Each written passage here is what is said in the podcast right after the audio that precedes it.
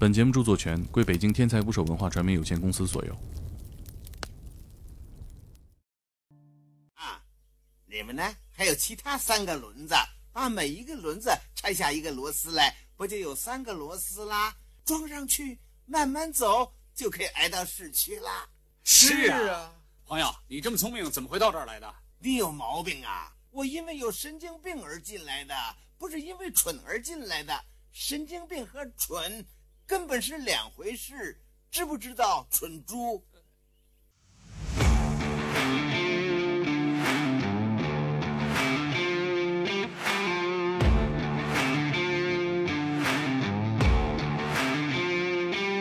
打捞最带劲的职业故事，我是你们的破产主播孟哥，欢迎来到天才职业。各位精神不好的病友们，福利来了！今天我们请到的是从业十年的精神科医生陈百优陈大夫，跟我们一起聊聊精神科医生这个职业。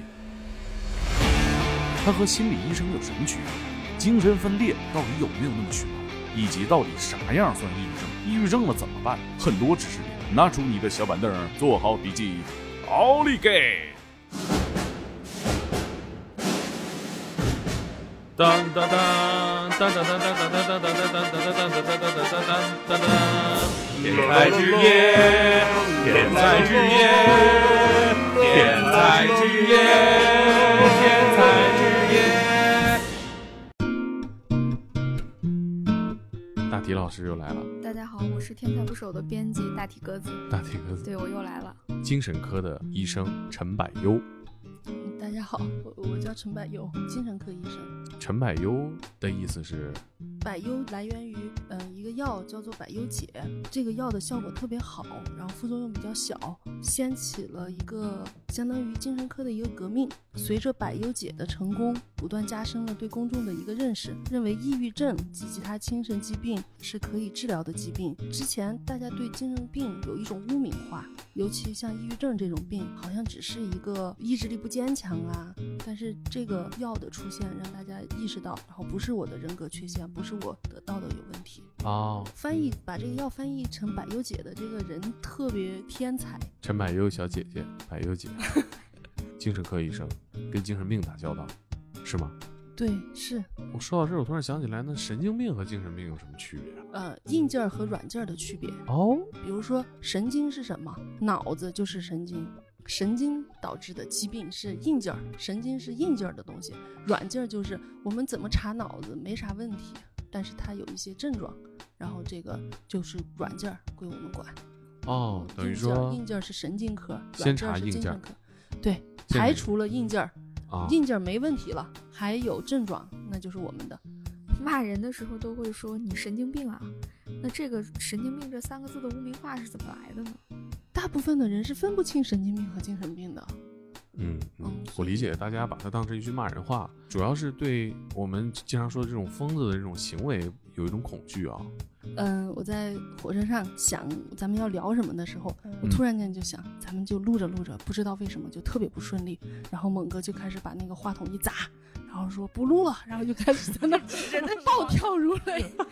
然后我就在想啊，那个时候我坐着在这看着，我肯定不会生气。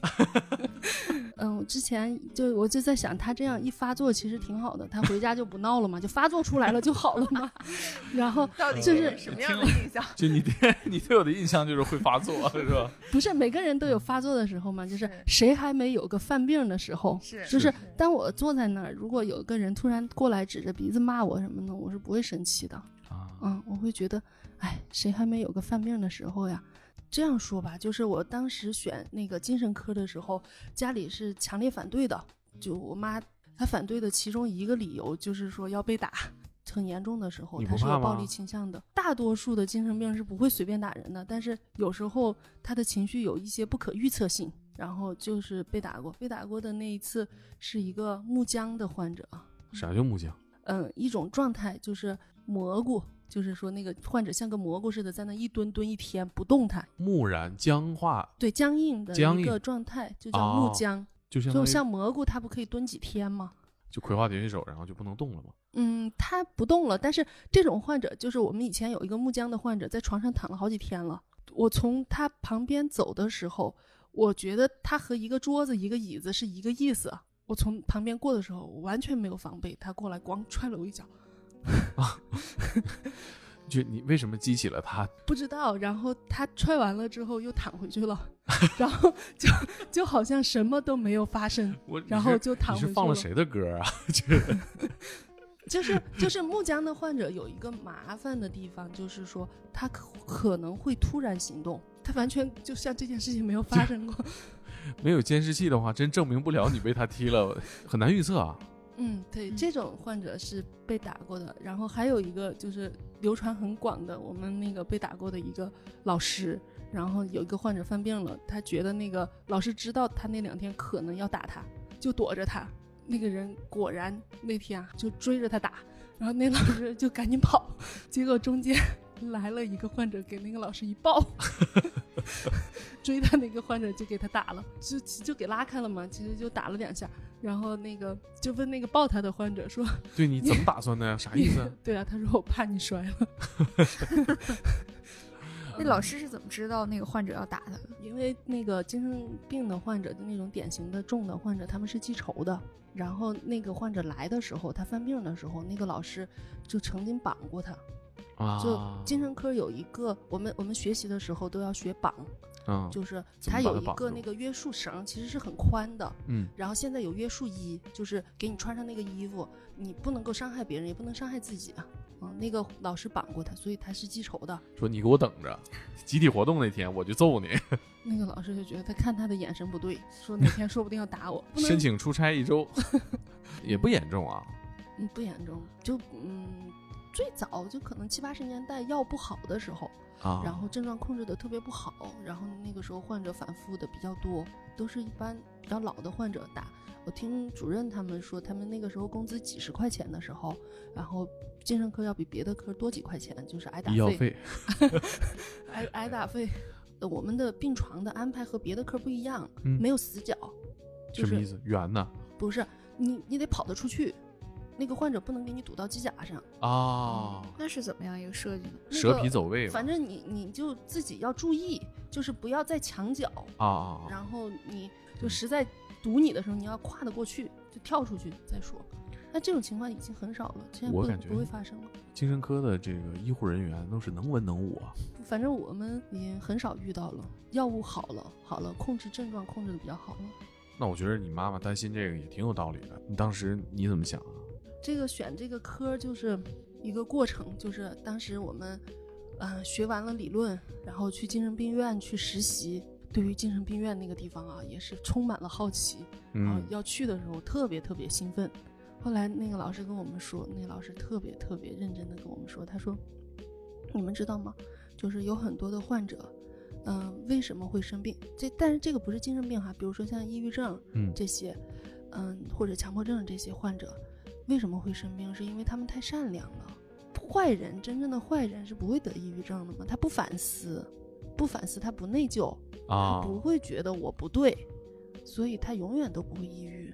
啊，然后当时我就感觉，我就觉得我要选精神科了，就是，就跟之前的二十多年的认知的那个世界是不一样的，啊，嗯，然后那个是一个挺大的精神病院，然后我被分到了一个病房，我就分到了那个病房之后，进病房的那个老师特别认真，因为来学生了嘛，带着我们查房，进了第一个屋，然后呢，那个屋特别重，都是一些你之前我不是告诉你木浆吗？嗯，它是属于亚木浆，就是活动非常非常的慢，但是它还动的那种人就是树懒那种状态啊，对，特别慢。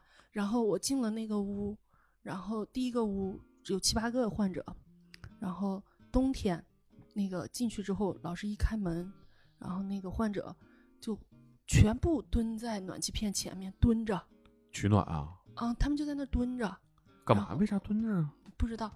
然后还有一个那个那个屋的那个暖气管是明管，就是竖着的管，还有一个患者在那抱着，然后你就感觉他们眼睛都不眨的，就在那儿待着。然后老师非常认真，一个一个的查房，一个一个的问，那些人他们就说话就基本上头都不会抬，跟你说话，你问他你现在怎么样啊？今天吃饭了没有啊？什么的，然后就我才知道人还可以在那种状态就跟正常外面活蹦乱跳的人不一样，他们是一种雅木江的一种人。嗯，然后我还去了有一个病房，那个患者是一个干部，然后他呢是参加过越战，他就跟我们讲，他说，嗯、你们心目中的战争是什么样的？你们心目中的士兵是什么样的？然后我们不知道他要问这个干啥，嗯然后他就跟我们讲，他说，你知道吗？我参加过越战，他说有一次，嗯，上面有那个炮吧还是什么的，就是轰炸完了之后，他们从那个底下防空洞上来，然后上来之后说，他看见地上死了好多人，身上一点伤都没有。他说全是那种瞪着眼、面色铁青的那样死掉的。他说，你知道吗？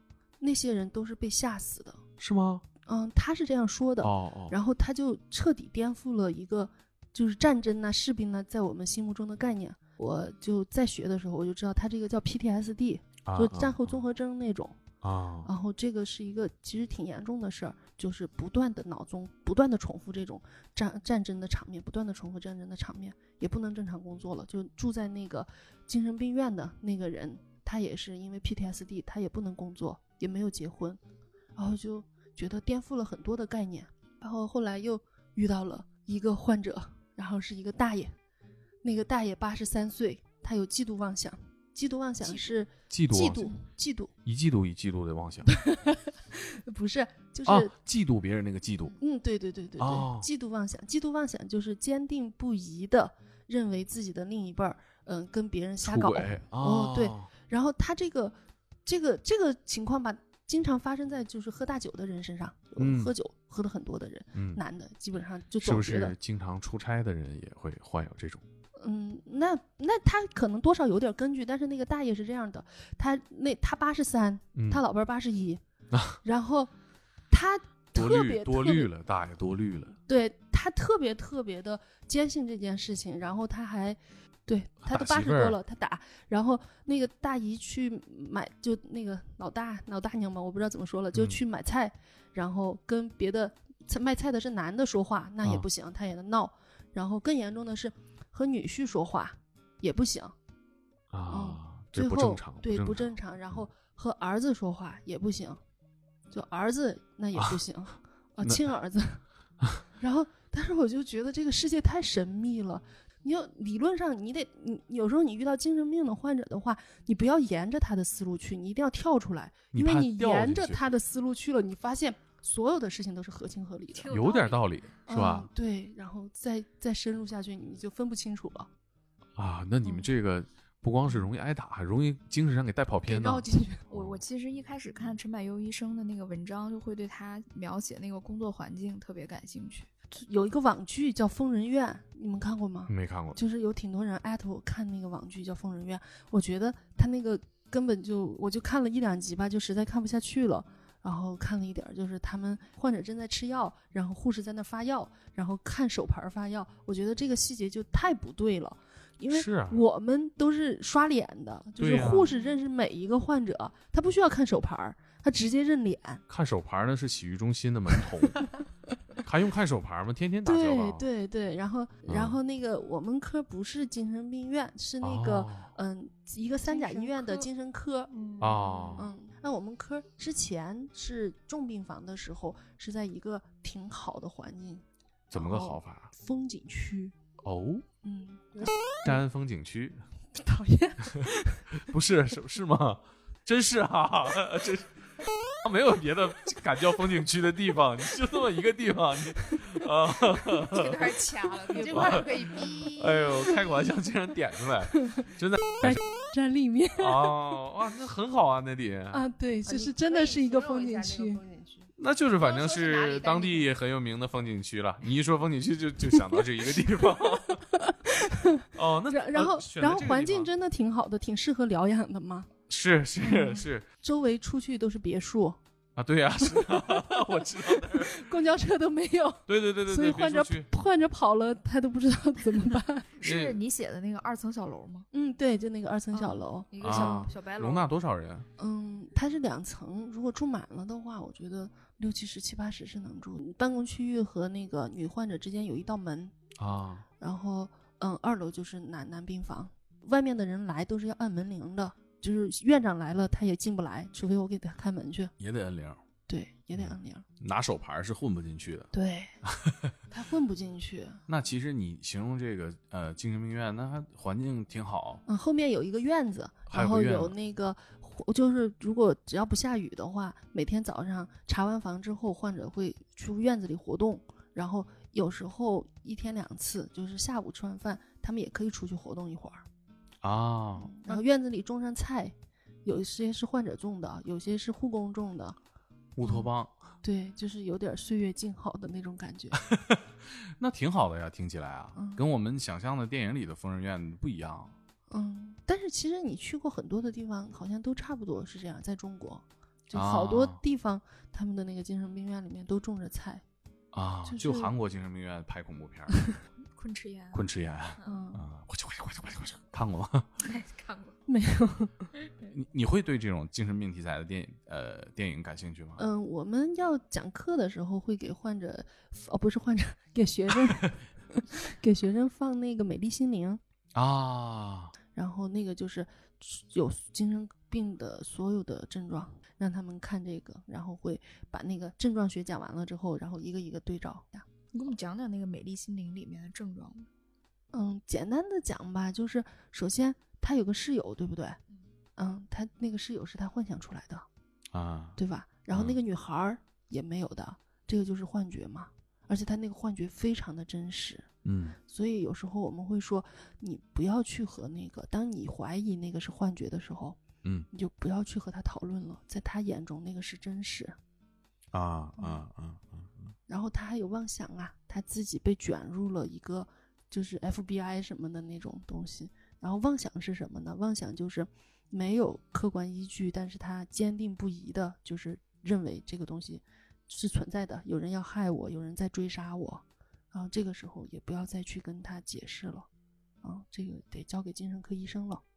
嗯，那像他幻想出来一个人，这属于一种幻觉吗？嗯，是幻觉，而且他这个幻觉是非常丰富的。他这个是是幻觉，但是还有声音，他还可以跟他们对话，就是是一个很立体的一个幻觉，就相当于你看前面的时候，是不是就觉得那个嗯室友和那个小孩根本就就是在嘛？嗯嗯，你根本就不觉得那个是他幻想出来的。嗯，就是可能对于普通人来说，对于精神科医生来说，那个是患者的症状，但是啊其实那个是他的真实生活。嗯，他就生活在有一个室友和有一个他侄女还是什么的陪伴下的那个生活。嗯为什么会出现幻觉呢？嗯不知道，但是他就是出现了，现在科学还解释不了，解释不了，解释不了嗯怎么出现幻觉解觉。释解释不了怎么出现的。但是这个幻觉对他来说是真实的，嗯，有有很多的幻觉。就我之前有一个嗯，就是学心理咨询的时候的一个一个朋友，然后他有一天他跟我说，他说他说他一晚上没睡，我说你怎么了？他说他是在一个小学里面当心理咨询师，他说有一个小女孩六年级，然后老师觉得她有点问题，让他去跟她聊一聊。他觉得这女孩挺好的，就是给她讲她和她妹妹的事儿。然后他觉得啊，他和他妹妹之间有一些冲突啊什么的，他觉得没什么，就可能在小女孩之间是很正常的。结果那个女孩越来越重，然后后来就大便在裤子里面了，就六哦年级了，就是相当于大小便都控制不了了。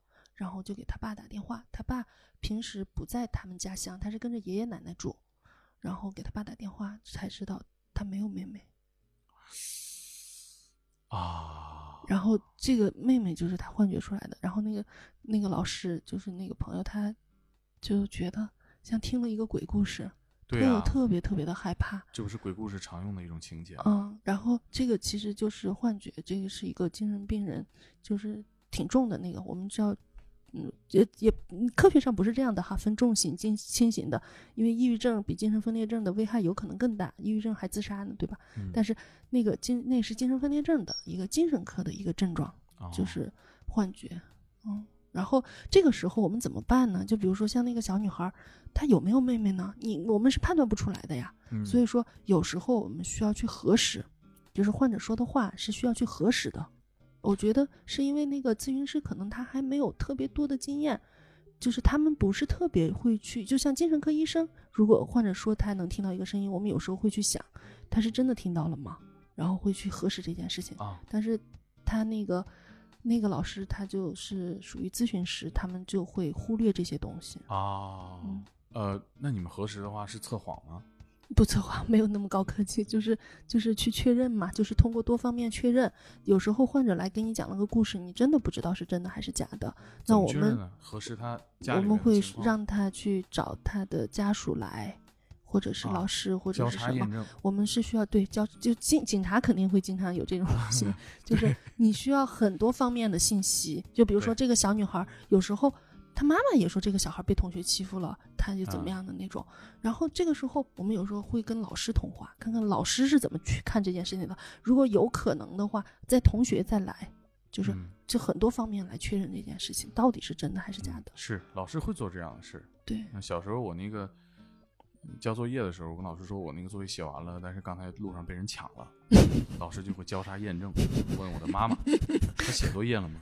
这个时候就会有那个老师同样的那种恐恐怖感。我妈说她从来就没写过，是是是这个原理啊。嗯，然后我再讲那个幻觉，就是嗯，有一些之前不是说软件和硬件的事儿嘛，对，然后我有一个朋友，然后他每天回家，他说他说他太害怕了，嗯，我我说为什么呀？他说他爸是脑梗塞之后出现了精神症状，但是他们哦不知道是精神症状。他说每天回家，我爸就坐在沙发上对着那个空沙发说话，哦我，觉得这个太吓人了。然后呢，他就说：“爸，你跟谁说话呢？”他爸说：“这不你二叔来了吗？” 然后他就觉得我们是就是有文化的人哈，啊我们摆事实讲道理，对，我们他就给他爸录下来，啊，录下来，录下来之后，嗯他就想给他爸看，哦，你知道，这个时候我就跟他说：“我说你不要录，你不要揭穿他。”但是呢，他觉得我就是要摆事实讲道理，我们唯物主义者不信这些事儿。然后他录下来了，他拿给他爸看，他爸根本就不看，拿着就给他那个手机摔了，然后暴跳如雷，要自杀，要要要离家出走。所以他说：“你这个怎么办？”我说：“你该早点来找我呀。” 来晚了，就是就是就是说，当你觉得患者就或者是家里的人出现了这种你完全理解不了的症状的时候，你不要想着摆事实讲道理。如果是真的他是一个幻觉或者是妄想的时候，摆事实讲道理是不好使的，你只会激怒他。嗯，幻觉分为各种，就是有幻听、有啊幻视、啊有幻嗅，哦嗯，就还有幻触，就是好像身上有什么东西。我现在摸到了钱，嗯但实际上我没有钱，是吧？患处是这个意思吗？嗯，不是，就是我们之前有一个患者，他会觉得他体内有个机器人每天在给他过电，哦啊、哦，然后有通电的感觉。对他就是真的像被电了那样的感觉，它是一个患处。哦嗯啊，明白了。那他这种，嗯、怎么办呢？这不很痛苦吗？你是说哪个怎么办？就是有幻觉的人啊啊，那个患者呀，啊那个患者就比较复杂了。那个患者就是在我们科是一个挺有名的患者，怎么个有名？嗯，就是是当地名人 也不是，他就是嗯，因为我们是医学院嘛，啊然后就有学生来实习，啊，然后呢是个案例嗯，他就挺愿意给大家讲他的故事的。啊然后他那个，嗯，就他他有一一一整套他自己的一个经历，他把他的那个经历可能讲的次数多了，就挺精彩的。啊，然后写成了 PPT 没有，就是每次有实习生来，啊然后我们会先讲一讲理论，然后就让他们见几个患者，然后啊他就是其中一个。然后他是有患处，他体内有机器人，然后那个机器人吧，无色无味无形，是在他二十六岁那一年的一个夏天的傍晚，下着雨的傍晚进入他的身体的。他这哦这个是他的开头，然后我们会跟学生讲，这个是一个原发性妄想，就是没有任何的嗯原因，然后他突然出现了一个那个妄想，然后他还有一些心境啊，一些那些情感的一些变化。他是他是说那个机器人是通过什么进入他的身体的？这个东西哈是不可考的，嗯因为我就研究他这个机器人，我说你看哈，现在的医学这么先进了，我们可不可以做彩超把它做出来？他说你做不出来。那我说我们可不可以做 CT？他说那也做不出来。我说那做磁共振呢？做 PET 呢？他说也做不出来，你是找不着、看不见他的。然后我说你能看见他吗？他说我也不能，但是他就在我的体内，他还会现场和我学生表演和机器人对话。哦，机器嗯人怎么说？他他是这样，他先说一句话，然后他手捂着耳朵这样哦听到我回答，嗯，然后他说，嗯，你叫什么名字？然后机器人说啊，我叫什么什么名字？说你你要干什么？然后他说，嗯，我要折磨你，就是哦他还会现场和学生表演那个机器人对话，所以他只要去我们那儿实习过的学生都知道这个机器人和这个患者。他是不是看过《三体》呀？嗯，他住院哈，他应该是住了有三十年了吧，哦，那所以《三体》还没写呢。那他现在怎么样？他现在就我们科被那个学医院给关了之后，他就去别的医院了。你们然后科被关了嗯，重症病房被关了，就是啊精神科分为那个封闭病房和开放病房。啊？嗯开放病房，开放病房，比如说像抑郁，就是还是有自制力的，啊，就是他啊不会跑的，啊啊啊也不是强制住院的，用绑他啊，不用绑。哦。那嗯他他去了别的医院，然后后来我们那个去那个医院找一个朋友，然后我还看着他了。然后机器人怎么样？嗯，机器人还在，还在嗯，因为那个机器人跟他说了一句话，说只有等你死的那一天，一切才会真相大白的。太像个科幻小说了。对，然然然后他就是就是他在我们那儿吧，他其实还是有一点意义嘛，因为他讲的太精彩，他讲完了学生会给他鼓掌。对他走到哪儿都是一个重要的教育资源嗯，但是就不是每个医院都是属于教学医院，哦嗯，。所以说他到那儿去了之后就特别特别无聊。你们从来没有怀疑过，也许他们说的是真的吗？就真的嗯是一个科学解释不了的科学现象。嗯，你说的这个东西吧，是一个我们要讲课的时候的一个重点，就是说妄想。什么叫做妄想？嗯，哥白尼不是当时提出了日心说，嗯，对啊，然后他和当时的所有的科学认知都是不太一样的嘛，嗯就觉得他这个是一个一个，那他这个算不算妄想？然后就是在那个精神科的定义上面，它是不算的，因为妄想一定有自我卷入，就是说他妄想的这个东西一定和他本人有关。哦，还有这样一个条件对，然后哥白尼他那个日心说，他本人不在那个太阳上啊，他他他不算，嗯呃，他有可能不是科学，就是说有些人提出了一些新的理论，嗯但是会了被证实是伪科学，但是那个不算妄想。啊嗯，妄想一定是自我卷入，就像那个，嗯，约翰纳什的那个《美丽心灵》里面，嗯那个 FBI 找到他，他是特工，又啊参加了什么机密，就所有的妄想都是和我有关的，参与感。嗯，他是参与其中的那，比如说我嗯妄想，比如大体老师是机器人，我跟所有人说他是机器人，嗯跟我一点关系没有，嗯，我我没问题吗？你可以证明我是个机器人。我觉得那个时候，那个时候你。他他一般不是单独出现的，他一定会有一个他们自圆其说的逻辑在里面的。啊，嗯，就是你这个妄想出现了之后，你有一些其他的证据来辅佐这件事情。这个机器人是为了来谋杀你的，啊，就跟我有关系了。对，啊，那就他偷了我的五号电池吃了，这就跟我有关系了。哦，对，就是妄想就一定自我卷入，然后他一定是摆事实讲道理，跟他说不通。嗯，因为他已经逻辑自洽了。嗯，然后还有一个就是另外一个概念，就这个就比较专业了，叫做嗯超价观念，就是妄想是？超价价啊值的价，哦哦哦就是嗯，妄想是经常是要泛化的。你通常觉得有人要害你，不是某一个人。哦如果只是一个人的话，有可能你们俩有仇。大多数的精神病的患者的那种妄想是涉及到所有的人。他走到大街上，电视上一一个人说一句话，都是在跟他说话。这个时候是比较典型的。然后我刚刚说的是超价观念是什么呢？就是他只针对一件事、一个人。这个时候我们不太能够说他是妄想，嗯然后只是一个超价观念。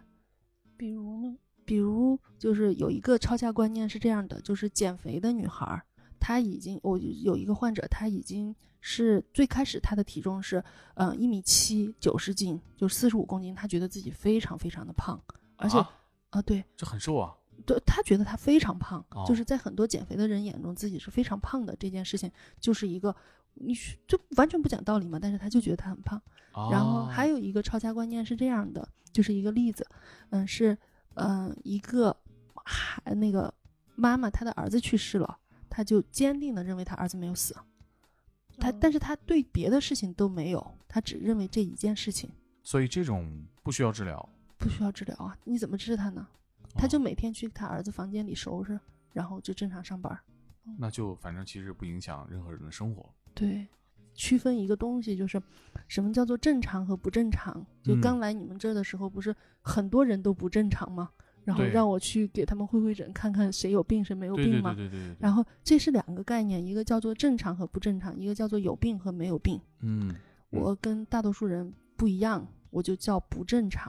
姚明不正常，因为他太高了；嗯然后爱因斯坦不正常，他太聪明了。嗯然后这个不是病，那什么叫做病呢？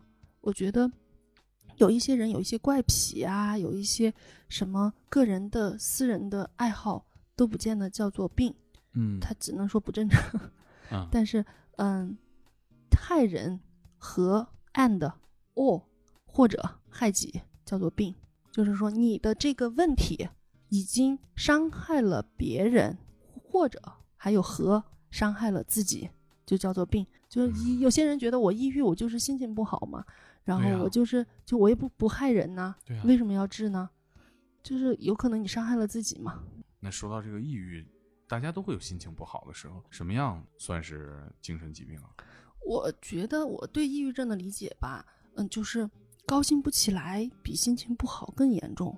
抑郁大家能理解的抑郁就是心情不好嘛，对，但是高兴不起来比心情不好更严重，最大的区别是啥？就是你你高兴不起来了。嗯，我会经常听患者说，他说我中了五百万我也不高兴啊。我觉得你当你还想着你有一件事情可以让你兴奋起来，嗯，你觉得，哎，放假了，我就可以出去玩了，我还挺高兴的。我觉得这个就还好。什么样的精神病是需要强制治疗的？就是打人毁物的。然后呢，打人呢，他打他自己家的人不算，他得打外人，哦，因为家里人打架有时候说不清，清官难断家务事嘛。嗯，然后打外人，然后啊砸东西呢，砸自家的电视不算，得去砸公共的东西或者是别人家的东西。啊自家人这么 惨，因为你不知道他为什么呀，这说不清的，就是毁坏他人的财物，对打别人、打外人，然后啊砸别人家东西，这个就可以报警。前两天上海有一个新闻，就是上海在排查这个精神病患者。就是社区他们就是给那种特别困难的精神病发药。这个是那个你看小丑那个电影了吗？嗯，看了。就跟歌坛市越来越像了，上海市，啊，这是个好事儿。嗯，我觉得第一个就是他这样说吧，它是一种基本的保障。但是每个每个省每个市的那个财政状况不一样，所以说发嗯钱不一样。像上海啊、深圳啊这些有钱的地方就执行的特别好，但有嗯一些穷的地方可能就就执行不下去了。我我翻到了那两张照片，我就特别好奇，因为当时我看这两张那个就是截图的时候我以为是开玩笑呢，因为但是它又是南都周刊和财新网发的，哪两张？是是他他就是界界定精神病的调查嘛，哦他写的是无故不上学、不上班、不出家门、不和任何人接触，甚至整日躺在床上，将成为疑似精神病患者的调查线索。那这个 PS 四的用户不都是这样的然后吗？这也太第二个对歧视了。是过分话多，说个不停，活动多，什么意思？说？谁呢？我们话多的人怎么了？乱管闲事，就他他这个标准是正确的吗？我会觉得跟这也太宽泛了吧？，对嗯，他是这样的，他说这些人可能需要去看一看，就但是还是他不是说这些人都是精神病我，觉得被冒犯了，我也很像啊。永远这种标准都不可能恰到好嗯处，啊永远多了不要漏了。曹操定的，就是还是一定会冒犯到一些人，或者他说就是踩上一些正常人。对对对，他是他他不是说你就是精神病了，他是说你需要去找人看一看了。突然想到一个，刚刚你说精神病还有一定的伤人的这种行为，那有没有会武功的，或者是身手特别矫健、特别攻击力强的，练过武术的搏击运动员？特种兵，对就是以前我们不是有一个特种兵在我们科住着吗？然后他跑了吗？那他这种要伤人怎么办啊？嗯，他是这样的，大多数情况下，精神病他是怕人的，啊，他不会说专门伤害别人。他认为你对他有威胁的时候，他有可能会主动伤害你，所以哦这种是需要去特殊的去去去管理的。我觉得，就首先是要控制他的症状的。那特种兵的那位是怎么管理他的？怎么你们是就是我们不是后面有一个小院儿吗？啊？然后那个小院儿的那个铁栅栏不到两米高，然后人家是特种兵嘛，他一个助跑就跳出去了，就慢慢悠悠走回家了，然后就回家了，就是现追都来不及了。从山上一路就蹦下去了。然后他就回家了，他家给打电话，然后就给送回来了。啊，后来特种兵说：“我回家拿件衣服，你们干啥呀？” 就注意到这儿了。后来后来因为什么病症住院的？他就是个精神分裂症，嗯，他挺嗯重的一个精神分裂症。嗯，遗传还是因为他的工作工作原因？我觉得就是大家觉得精神病是要遗传的，但是我们在现实生活中吧，或者在工作中看到的精神科有遗传的，可能只是一小部分。就是父母有一方是精神病的，然后那个遗传概率可能就百分之十五啊什么的，不是那么大的遗传概率。嗯好多时候它是一个原因不明的病，它有很多啊很多原因，但是现在不是特别明确。而且精神科还有一个问题，就是在所有的科室里面吧，它是一个最受争议的科室，是它拿不出证据。啊，什么意思呢？就是就是，比如说肺炎了，我那个 CT 一拍出来，一万个人都说嗯这个就是肺炎，嗯但是精神科有时候你是拿不出证据来的。所以是是可以正常人有有可能会装作精神病人，逃脱法律的制裁。嗯，有这种可能性有反正也我们我们我们以前以前有过两个患者嗯 装精神病，哦，为什么？嗯，我不知道你们能不能播呀？没事儿，可以可以，我们不能播，咱们一商量就可以剪。嗯嗯，就是两个患者，然后有一个患者呢，他是我那天夜班儿，然后他过来，他过来吧，他说了几个症状，说了几个症状之后呢，他就嗯躺下了，他说的那些症状非常准确的是精神分裂症的症状，其中一个叫做命令性幻听，他说他站在楼上听到有一个声音跟他说说跳下去，然后他说我当时就想跳下去，但是又被拦下来了，这个就是一个幻听嘛。然后啊这种命令性幻听，嗯，这个是精神病经常伤人或者是自杀的一个最危险的东西。啊然后还有一些其他的症状吧。然后当时我就给他诊断精神分裂症，他是夜班儿，然后诊断精神分裂症就给收收来了。收来了之后吧，他就躺在床上一动不动，然后查房也不动，但是因为有很多没有木匠，他就是不动，啊然后也不跟人交流，所以说我们就觉得这个患者是就可能就是一个那个精神病，因为有好多精神病也不跟你说话，嗯然后我们不知道，然后就该吃药吃药，开该打针打针，反正他就在那儿待着。然后后来有一天，有一个护士觉得他不对，因为外面有一个人喊人，他嘣就坐起来了，特别机灵。然后想了想，又躺下了。然后那护士就看见了，嗯说他是不是装着装着装忘了？啊，然后就开始，因为他是那个一个单位的，然后后来就去他们单位去打听，然后原来就是他犯了点事儿，就好像贪污了几十万还是什么的，啊，然后呢，他怕了，他就躲到精神病院来了。然后这个是一个装病的，就是护士观察到的。嗯，然后他装忘了，你其实你要装装那么久也不容易。嗯，对呀、很难装。你就说木僵这个事儿，你装一会儿就正但但但是不是每个人都出现木僵？你啊那倒是你那个你那个僵不住的。对呀、嗯是啊，然后还有一个患者是，他来的时候吧，他说有人追杀他，他的他和他那个老婆一起来的，他把他的那个身份证、医保卡、手机全都扔了，全都扔了之后吧，嗯，用那个现金住院。当时我们就觉得啊，那就是精神病，他觉得有被害妄想呗，被人追杀呗，然后就给他收入院了。收入院了之后吧，嗯，过了第二天下午，纪委的人来了。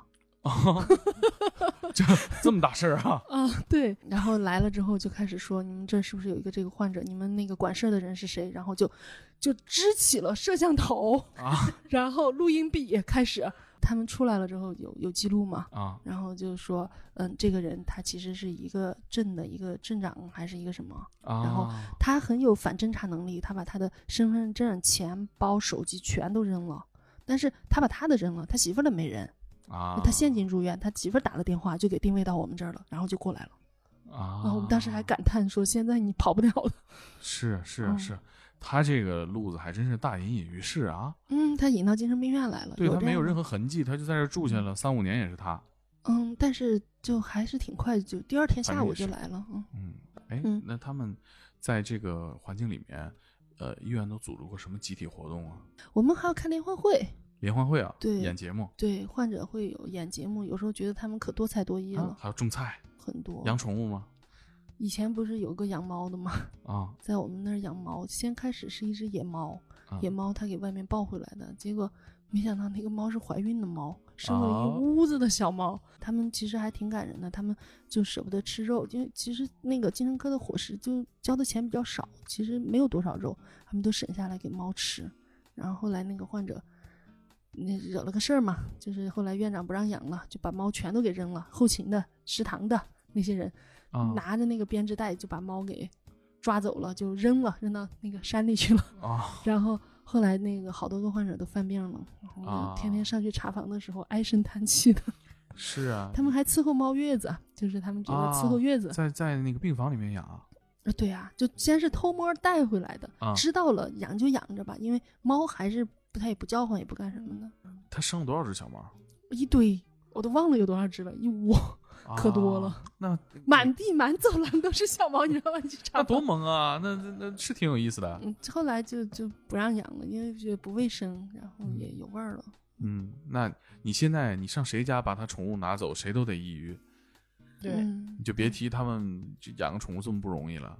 嗯，这个这个这医院也是要管理的嘛。那怎么办呢？这一患者都很抑郁了，再再给他们重新养一只，嗯，后来就经过协商，后来又养了一只，然后就是他养一只绝育的，嗯不，不能 生小孩的。对对对，又养了一只，然后他们也保证收视利索什么的。病院里会谈恋爱吗？呃之前就想过写一个谈恋爱的，然后那个是一个女孩然后嗯，一个三十多岁的一个女孩儿，然后还楼上一个男的，然后他俩就有点好感，啊，然后之间，你知道一谈恋爱就跟那个中学生或者小学生班里有人早恋似的，全部的人都开始起哄。但是后来各方面有人告诉老师了嗯，还好我们后来都知道了，啊，啊告家知道长了，啊知道了之后你们反对吗？我们不反对，他也哦不干什么。然后，嗯，就外出的时候嘛，那个男的买点零食给那个女生。不挺好的呀？嗯，对啊。但是嗯后来，嗯，那个女孩儿就不出去了。嗯，就是就好像以前谈恋爱的时候，女生就不知道为什么就就不干了嘛，就不出去了。嗯，有过如果有这种谈恋爱的情况，你们会跟家属讲吗？要要跟家属讲，然后那个他家那个他没有父母，哥哥结婚的时候只有一个要求，就是跟他嫂子说，我有一个妹妹，我肯定要管到底的，你能接受就接受，不能接受咱俩就不要了。然后所以说他嫂子对他挺好的，真好。嗯，哎这个男患者情绪不会受到更严重的创伤。创伤啊就出院了，一气之下就出院了，就好了。没好，但是他他是一个就是他是一个酒酒精依赖酒依赖的患者。啊嗯，然后他出去之后酒蒙，子酒蒙子，酒蒙子嗯，他出去又喝了，又回来了。哦但这一段好啊像就过去了。嗯，我在想是，如果是真是两个人感情特别好，要结婚的时候，那家里会不会不同意啊？就是怕遗传，或者是一个家里如果有两个精神病患者照顾不过来，那他们的这种人权怎么得到保障？这个问了一个好大的问题。你刚刚说这个，我突然想起一个我特别特别纠结的问题，就是一个伦理问题。经常遇到精神病人，他有病，但是他隐瞒病史和一个人结婚了，想想应该很多吧？就是特别多呀。谁家有这样的，你都不想说。才才导致就是经常特别纠结。之前有过一个男孩儿，然后他上高中的时候，他就是精神分裂症，就是然后后来他在我们那儿治了很多年，他是一个非常重的精神分裂症，但是治的效果还挺好的。他大学毕业了，考上了公务员儿，然后也工作了，挺好的。然后后来他又来了，他来了之后非常非常重，就是真的是 炕上吃炕上拉的那种，哦就已经非常重了。关键我最最让我揪心的就是，他媳妇儿抱着一个几个月的孩子来了，问我他怎么变办，他是什么病。然后他妈妈，因为我之前就治嘛，所以说我早就认识他妈妈了。他妈妈说，那个咱们这个病史吧，就写三个月就不想让他老婆知道呗。啊。然后结婚的时候也不知道，你还抱着一个孩子就来了，我当时就特别纠结，我就这咋办呢？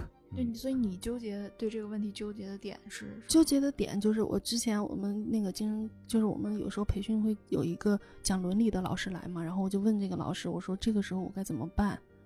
我说你看着他老婆抱着一个几个月大的孩子来了，你怎么办呢？对你对他老婆也不公平，他要对呀、但是嗯但是那个老师说了一个事儿，反正那个老师帮我解脱了。那个老师说，你只需要对你的患者负责，你不是站在一个公共道德的审判上面去做，你就包括国外，也就心理医生啊、咨询师啊或者神父什么的，都有这些伦理的问题嘛。就是你只需要对你的患者负责。哎，那精神精神科医生和心理医生有什么区别啊？啊，这个这个就是一个需要去展开讲的东西。喝口水，喝口水，慢慢讲。就是，嗯，什么叫做精神病学？什么叫做心理学？就它俩不是并列的概念。精神病学是医学底下的一个分支，嗯就是你看内科、外科、儿科什么什么的一堆，嗯然后心理学是一个和医学并列的一个硕大的概念，啊，对？吧？它是硕大的，有犯罪心理学，什么消费心理学，就各种各样的心理学。心你想说的那个心理医生，应该是属于治疗师那一类的，他们是两个不一样的思路。精神科医生呢，因为他是医学嘛，他其实是由观察得来的东西，或者是实验得来的东西。患者出现了这个症状，我们把这个症状命名。他出现了这个症状之后，我们会给哪个药，哪个药就好使了，比较科学的东西。嗯然后心理学心理治疗师呢，他其实是，嗯，他可能在他治疗的那一段时间，部分成为了你，他会跟你共情，他会听你说，他不会把你说的东西都当做症状，他会在那个时候想一想。有有一个说法叫做，精心理治疗师是出租时间的人，就是说这一个小时我成为你，或者我部分成为你，我共情完了之后，我帮你想，我如果遇到了这个问题，我把我的自我功能租借给你。我如果出现了这个问题，我大概可能会怎么样？他会先去共情这一点，啊，然后再帮你想办法。但他不一定会给你主意，他可能会给你不会直接告诉你答案。大部分的情况下是这样的，就是有一个程序问题，就是当你一个人觉得自己出现问题了，嗯，到底是大还是小，是属于精神科医生管，还是属于心理咨询师就可以帮你解决的。这个问题是需要去精神科先给你诊断了，说你这个不是啥大问题，不是精神病，啊那你去找咨询师跟你聊一聊，看能不能解决吧。是啊不是病，在是入院你这句话说出来了之后，会不会那个心理咨询师表示反对？啊，他们没有权利反对，因为精神卫生法是这样规定的，这个是写在法律上的。我前两 天驳回。我前两天跟一个心理咨询师聊天儿，说精神精神科医生和心理咨询师有什么区别？他给我科普了之后，我问他我说你们有没有鄙视链？对，有互相会不会？他说他他他感觉他说是会的，他觉得那个精神科的医生只会用药，但是啊他还是会反复发作呀。他那个心结你没有给解开呀，那个心结解开就得靠我们心理咨询师。会唠，对我得告我得知道他这个是哪一段经历给他造成的这个。主业是唠嗑。对，那他的这种观点肯定是你们行业里面经常有的这种观点，对不对？嗯，对，就是你刚刚说的那个东西吧，我们是这样总结的，就先不说精神分裂症了，精神分裂症是必须要用药的，就是咨询师闹是闹不明白的，因为他讲事实、摆事实、讲道理，他不通嘛，对吧？所以说这个先刨开，嗯先说抑郁症。嗯抑郁症的患者吃完药之后，我的感受是，很多患者跟我说，病好了，人没好。什么叫啊病好了呢？就是我不难受了，啊，就是不那么痛苦了，也能睡得着了，也能吃得下了，嗯班儿也大概都能上了，体力也恢复了。嗯，但是我人没好，就是他抑郁症有一些负性的思维，认为这个事情就是我不对，就是我怎么样的，就是我怎么样的。这个时候其实是需要心理咨询师去找他的原因，你为什么就觉得你不对呢？你为什么会是这样去思维一个事情呢？嗯他是这个这个问题，就是嗯他说的咨询师的对医生的鄙视，就是嗯呃，你们只会看病，然后只会给药，药药可以把病治好，哦但是人没好。精神科医生本身他也是普通人啊，很有可能也会有精神类的疾病，再加上你们工作又面对的是这种反常态的，会不会比正常的人更容易有精神或心理上的问题疾病？对，久医成病，啊，这个就是，嗯，第一个就是我觉得，好多人已经把精神科医生约等于精神病人了吧？会吗？你家人会吗？嗯，还好，就我自己不排斥他说我有病，啊，我觉得就看你怎么去界定那个病了。真正如果我生病了，我是会不排斥去找医生。你们这里有医患关系很紧张的时候吗？嗯，没有，精神科都我至少我们科那个跟患者关系都挺好的，跟患者家属呢？更好了。这个该怎么去说呢？好多家属比患者还重，来来来，讲讲讲讲讲讲。这个就讲远了。不远不远，我觉得这个倒是哎，挺值得有没有那讲一讲。种，就是你一看到这个患者的家属，你就明白这个患者为什么会生病？抑郁症的家属不都是这样的？吗多少抑郁症是？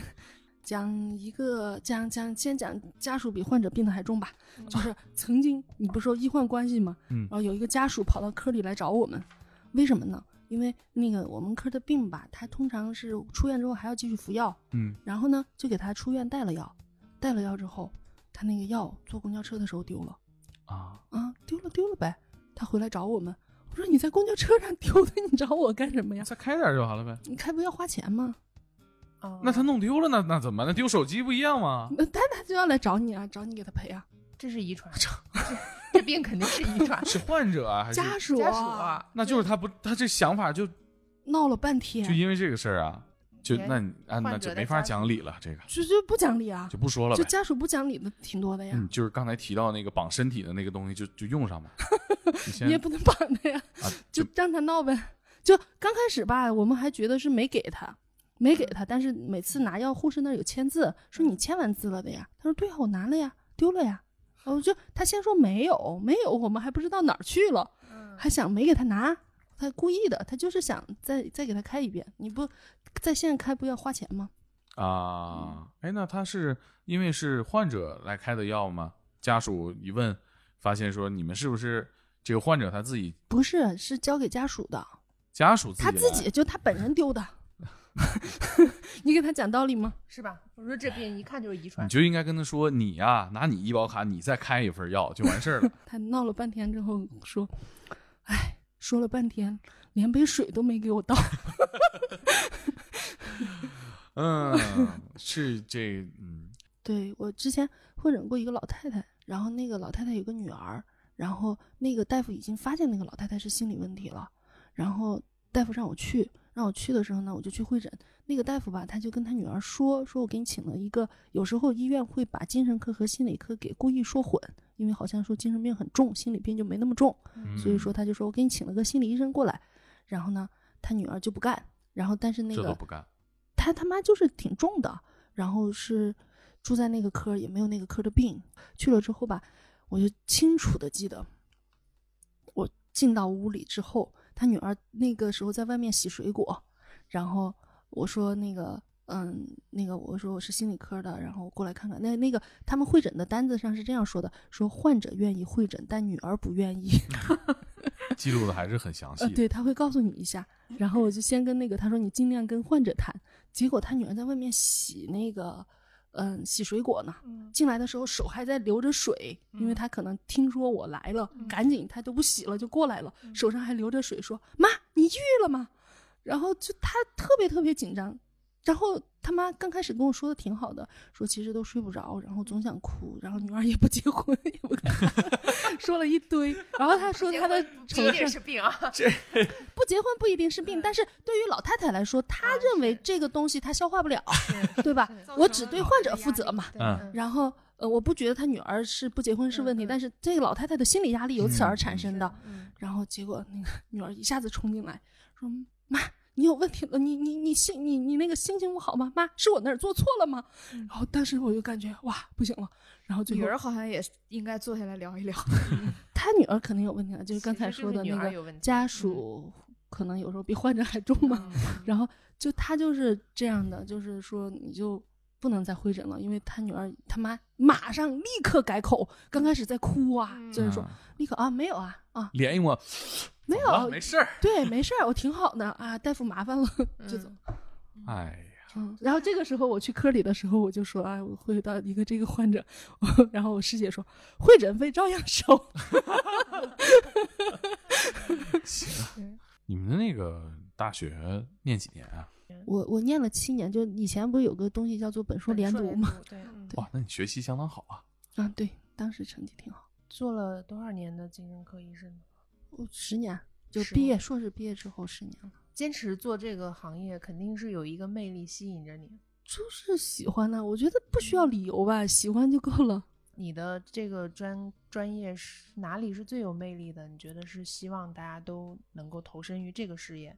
我是这样的，就是经常有很多师弟师妹来找我，嗯说他们想选精神科，这个是一个挺复杂的因素，就是你想选，有好多时候父母不同意，也有一些人他会觉得这个科，他他本身的一些顾虑，我觉得你就自己做决定吧，就是你要喜欢你就来，要不喜欢就算了，不要勉强。嗯最喜欢你工作里的哪一个部分？嗯，我我先讲一个事儿哈，就是因为我们的封闭病房被关了之后，然后现在的患者吧都挺轻的，然后有一天我值班的时候，就是周末值班的时候，我就给偷摸收了一个重的患者。医生办公室旁边有一个观察室，就是就是确实挺重的患者可以放在旁边观察，然后我就把那个放患者放在我的那个办公室的旁边，然后那个患者踹床啊、骂人呐、叮咣的在那儿凿啊闹啊，然后我就坐在办公室里听了一天。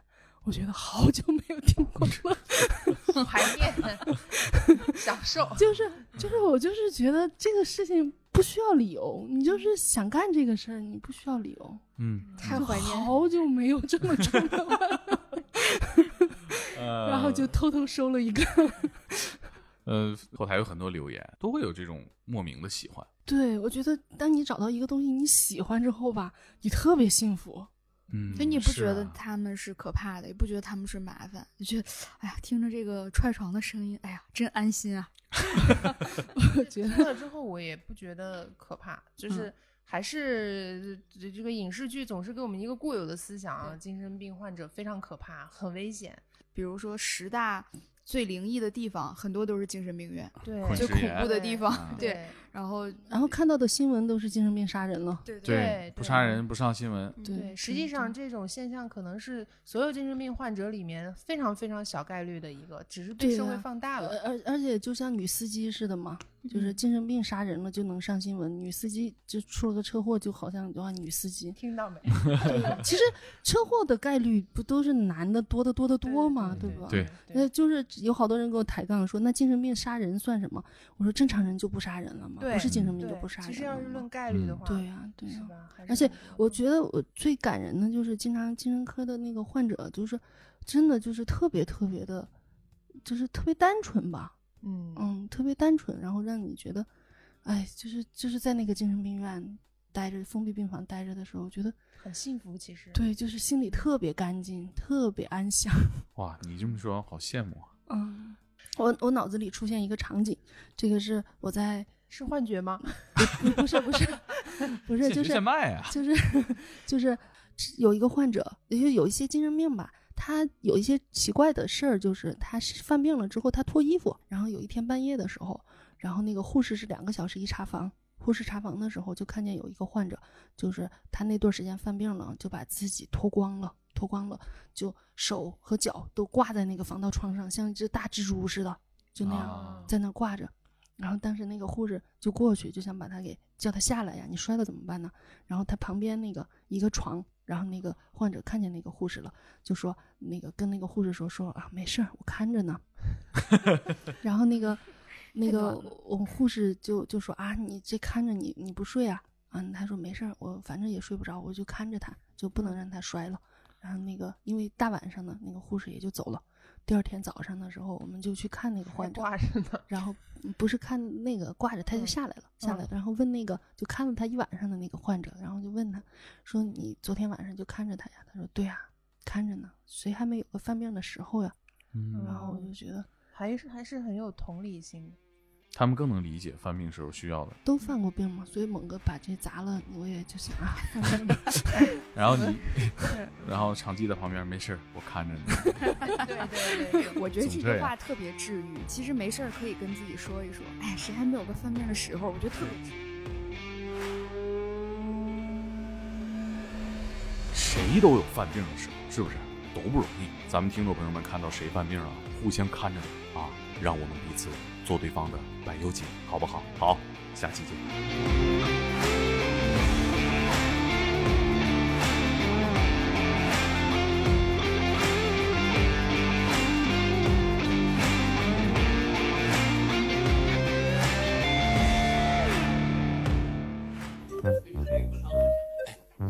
你老爸在干什么呢？在钓鱼啊？